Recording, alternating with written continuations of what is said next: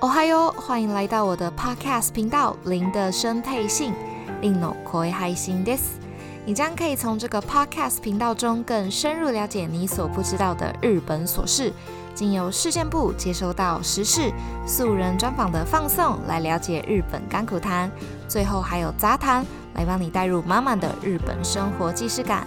让我们一起学习，一起认真的生活。さあ、始めましょう。 哦嗨哟，我是 Lin，欢迎收听本周的林的生配信 Lin no koi 配信です。前几天有上传第一集节目，然后就有朋友希望我分享一下关于语言学校的事情，所以如果我说今天这一集的素人专访是我自己访我自己，会不会被打？没有关系，我就抱着被打的风险来稍微说明一下关于语言学校的事情，但是。这也是毕竟就是要九年前，所以我的记忆可能会有点暧昧，有点模糊，请多多的包涵啦。我是在高中毕业之后拿到了两年的签证，留学签，是附属于语言学校的签证。那日本的开学期间跟台湾不太一样的是，是每个每年的四月跟十月，我是四月份入学的，所以我的语言学校其实也是要读两年。但其实我刚开始进去上课的时候，就有想说，想要只读一年，然后另外的一年赶快拿去读大学，然后赶快回台湾，因为那时候才刚去嘛，就是比较想念台湾的家人啊、朋友这样子。但结果论来说，其实我还是读完了两年的语言学校才去上大学啦。那我相信大家在留学初期比较关心的应该是住宿的问题。我刚开始到日本的第一天，我就是住在宿舍了，汉字是寮。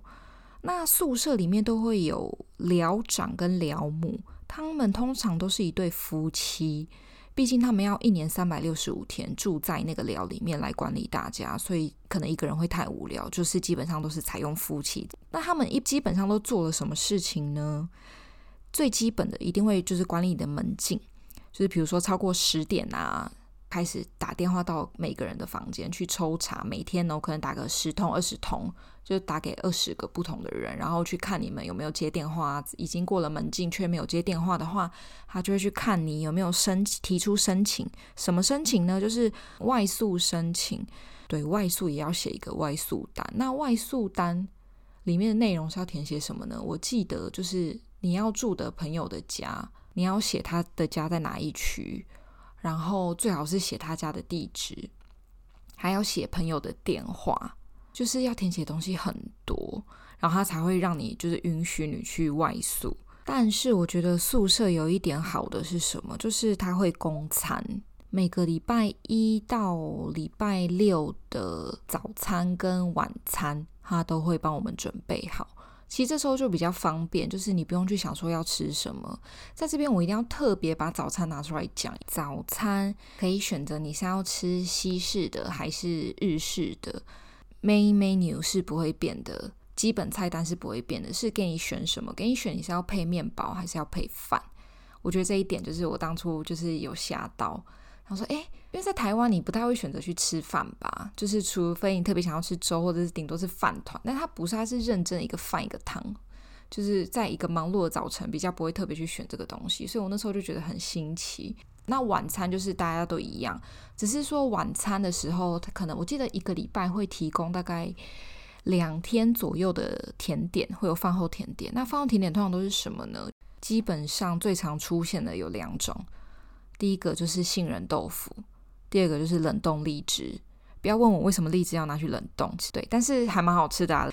这就是我觉得住在寮比较好的地方。但是其实因为那时候我也蛮叛逆的吧，那时候还年轻，所以我大概住不到半年，我就自己搬出来住。后来有一段期间，我的亲姐也有过来跟我住一间，她那时候也来就是语言学校上课这样子。不过时间也算是蛮短的。后来我还是回归到了一个人住，虽然说一个人住听起来感觉好像会很孤单，但是其实我还蛮能耐孤单的。之外，就是在白天的时候，学校是快乐的。该怎么说呢？因为其实人刚开始是到一个陌生环境，会有一个习惯，不能说习惯，会有一个天性，会无条件的接近跟自己是语言共同的人，使用相同语言的人，你会真的会不自觉的往他那边靠，你知道吗？所以我当时就结识了一群会说中文的哥哥姐姐们。那有哥哥姐姐们在就很安心啊，就是你出去吃饭点餐，哥哥姐姐们会帮你点，然后买东西有问题，哥哥姐姐会帮你问，甚至出去旅游，他们都会安排得好好的，就是有一种被宠坏的感觉。所以当时在他们还没有离开之前，我都没有发现到原来我的日语的口说能力是这么的差劲，真的是差劲两个字来形容诶，除了一般的什么谢谢啊、早安这一种最基本的基本还可以拿出来见人以外，其他我没有办法跟人深入的交谈，所以那时候我才感觉到事情的严重性。虽然我的口语能力很不好，但是其实我好像读不到一年。就是从日文零哦，一直到不到一年的期间，其实我就考过了日本语能力试验二级。我自己也是觉得超级莫名其妙的，那些就是纸上谈兵啦，写写作文啊，听听听力还可以，讲话真的就无法了。所以从那些哥哥姐姐们离开之后，那一年的语言学校我才上的比较认真。该怎么说我上的比较认真呢？因为其实。你知道台湾的一堂课可能就是五十分钟，但是日本的一堂课是一点五个小时，那是九十分钟，真的上到会很累，你就会觉得说天哪，我到底在干嘛？就是坐在这边，也因为很累，所以比较没有办法集中。不过后来，因为我真的意识到自己有多差劲这件事情之后，我就是开始有克服这个问题，就好比较多。再加上我们学校那时候的语言学校其实是算比较严格的语言学校，我听说啦。日本语学校通常都是只上半天课，就是看你要选早上上、上午上课还是下午下上课。那我们学校是上整天的，就是一早就开始上课，然后上到下午，上到晚上这样子。所以其实那个课程的量是蛮大的。后来都克服过来了啦，所以才可以就是顺利的考上大学。好，以上就是我对语言学校的分享。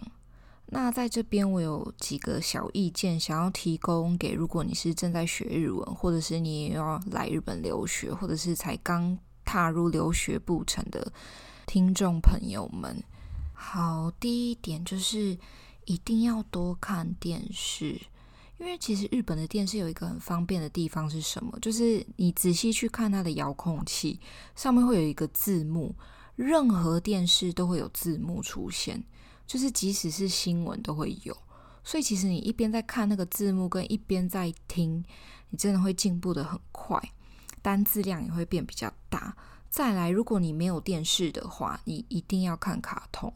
为什么呢？我当年就是非常的迷两部卡通，第一部就是从小看到大的《樱桃小丸子》，因为《樱桃小丸子》他们都是小学生，然后家庭式的对话，他们用的单字都很简单，句子也都很简短。你在看的时候，你就会即使你不看字幕，你都会觉得说哇，原来我也听得懂。没错，这就是樱桃小丸子的魅力。所以看樱桃小丸子的时候，你不但可以吸收到，就是诶，一般人到底是怎么正常在讲比较简单的日语之外，你会变得很有自信，就觉得哇，我全部都听得懂。然后第二部我要推荐的卡通，怎么突然变成推荐卡通？不过我蛮喜欢看《名侦探柯南》的那时候。但是《名侦探柯南》其实有比《樱桃小丸子》再难一点点，就是他用的日语。我还记得，我印象超深刻。我那时候看柯南，就是没有记得什么太重要的单字，我只记得一个“阿里巴伊”。阿里巴伊是什么意思呢？不在场证明。你看，你就知道柯南有多么的 让我注意到一些比较不容易被注意到的单字。这个课本是绝对不会教的。哪一本课本会教你不在场证明？是刑事局的课本吗？好啦，然后第二点的部分就是一定要多跟不同语言的人聊天。我所谓的不同语言的人，是指他的母语非中文的人，你一定要多多的跟他沟通。因为当你在异地跟相同语言的人在一起，你会不自觉的用母语相同的语言去沟通嘛？那你跟一个外国人去沟通的时候，你们只能用一个共同的语言，那个语言不一定会是英文哦，就是基本上都会是你们现在所在地的地语言，毕竟你们在语言学校嘛。那刚开始沟通，绝对就是一群不太理解日文的人在那边群魔乱舞，在乱讲。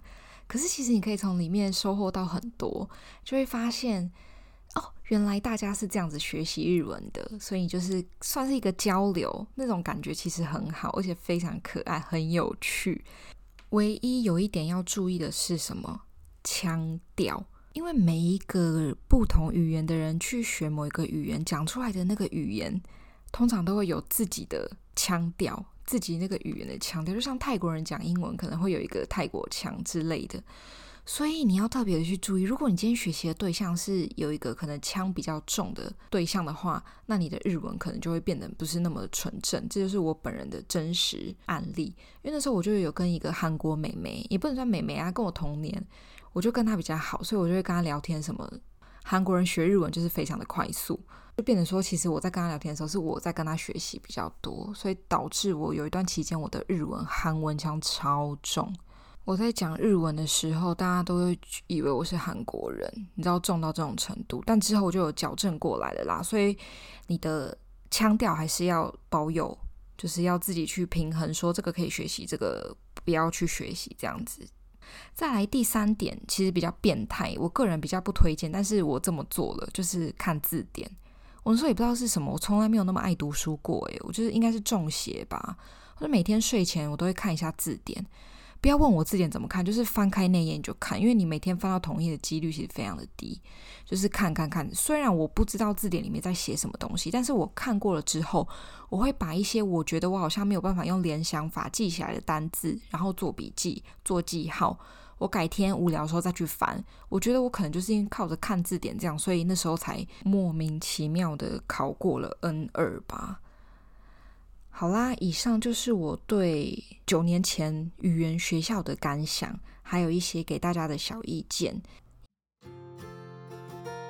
如果你有任何的疑问，或者是有任何想要听的主题，都可以用 Instagram 私讯我哦。也非常感谢你收听这个礼拜的林德生配信林诺可爱还行，我们下个礼拜再见哦，また来周。